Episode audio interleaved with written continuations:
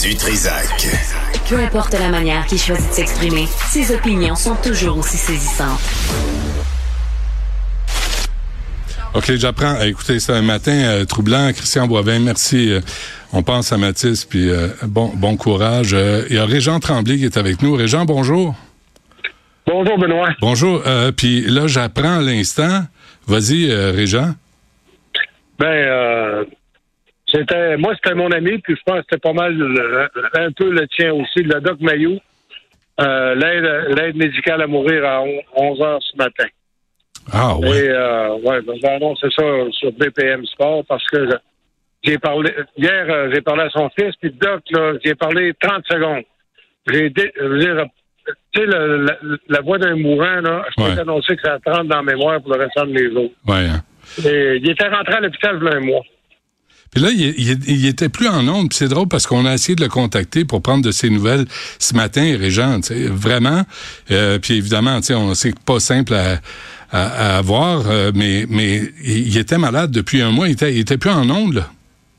Non, il avait quitté, euh, il avait son, son podcast avec José Arsenault, Ouais. euh, libre et sans tabou, à la télé, à tous les, ben, à la télé, euh, la vidéo tous les jours. Plus, c'est une autre affaire, là, ben, c'était repris par YouTube. Bref, euh, t'as une idée comment est-ce que ça ratissait l'art. Ouais. Puis effectivement, au début de la, la reprise, le 8, euh, le 8 janvier, euh, euh, Mme Arsenault a annoncé que le doc tu ne pourrait pas reprendre euh, son émission, certainement pas à court terme. Hmm. Elle voulait pas aller trop loin. Mais euh, moi, je savais, euh, ben, je savais. Il est rentré à l'hôpital euh, un petit peu après Noël, deux, trois jours après Noël, pour une infection au rein. Après ça, ça a migré dans le sang. Après ça, ça- a développé de l'eau dans les poumons. Là, c'est- là, c'est la chaîne. Hein? Ouais. Euh, le- le- ça veut dire que pas assez d'oxygène, pas assez de plaquettes dans le sang, le cœur fatigue. Et quand je lui ai parlé hier, moi, c'était un 30 secondes. C'est la première fois que je lui parlais en un mois, soit dit en passant.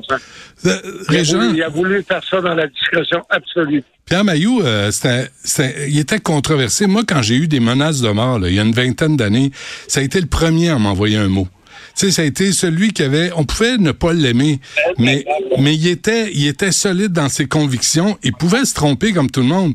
Mais, ouais. mais il y avait, mais il y avait une, une ligne à suivre dans la vie et il la suivait, hein. Puis il se faisait pas influencer par un lobby ou par une gang puis une autre gang de militants. Il était ce qu'il était. Tu le prenais ou tu le prenais pas. Alors, ben, tu sais, 11 fois le Collège des médecins, euh, il a intenté des radiations, il a gagné les 11 causes.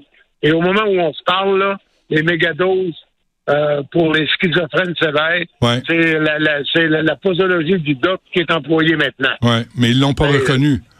Bon, jamais, ils peuvent pas, ils perdent la face. C'est ça, hein? Tu sais comment c'était bagarreur, hein? il, il, il poursuivait de, de- des millions de dollars en dédommagement. Mais tu- que, euh, ça- Tu ben oui. savais, tu savais jamais à quoi t'attendre avec euh, Doc Mais moi, là, si tu veux une expérience personnelle, Ouais. mais c'est vraiment personnel. C'est pas le genre d'affaire que tu racontes partout. J'ai euh, fait une psychanalyse. J'ai fait trois ans et demi, six fois par semaine avec le doc. Hum, Et euh, je voulais plus courir, je voulais plus tromper mes blonds. Ouais, Euh, C'était une raison majeure. ouais. Et euh, je te dis comment ce qui était, là, aux Jeux olympiques de Sochi, en Russie, j'avais 9 heures de décalage. Le doc s'arrangeait pour me prendre chaque jour. Hum. Et, euh, Benoît, tu as interviewé des gens dans tes émissions, dans ta carrière, plusieurs, plusieurs, plusieurs qui ont consulté le doc parce qu'ils se sentaient mal, confidentiellement, il y a telle, affaire.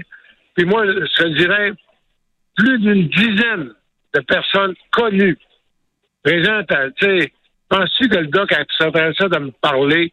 Je disais, ben oui, euh, je vais l'appeler. S'il veut te parler, il m'a envoyé son numéro de cellulaire. Mais il n'y avait pas une espèce, euh, Régent, d'hypocrisie face au Doc Mayou. On n'osait pas euh, dire que, savez-vous quoi, des fois, là, il a raison. Sur cette affaire-là, là, moi, je suis avec lui. D'autres fois, bon, il, pousse, il pousse pas égal. Mais tu sais, euh, être capable de dire, moi, je- Doc Mayou, là, j'ai pas- de gêne d'être vu en public avec lui. Mais là, tu passes par en arrière, puis tu dis, ah, ben, j'aimerais ça qu'il m'aide dans la vie. Oui, oui, oui. Puis, euh, euh, une autre expérience très personnelle, c'est un fou de la boxe. Hein? Sur euh, le texte que j'ai fait aujourd'hui sur le site de BTM, là, j'ai mis des photos du doc personnel avec des boxeurs. Des, Ouais. il, il était fou de la boxe. Il est venu avec moi à Vegas, à Verona. Ah, je savais pas, hein? ah oui, oui. Mais sur le plancher, là, t'amenais Sébastien Delorme, Charles Lafortune, nomme-moi l'un. T'amenais le doc, où le monde allait, tu passes en premier. J'allais voir le doc, hein, parce que c'était une, une bébite, hein, le doc, là, c'est un phénomène, là. Euh, c'est un phénomène de... Et le monde disait, c'est tout ce que le, Ouais. le peuple, là, il disait, Doc, en tout cas, là, vous n'avez pas peur de dire ce que vous pensez.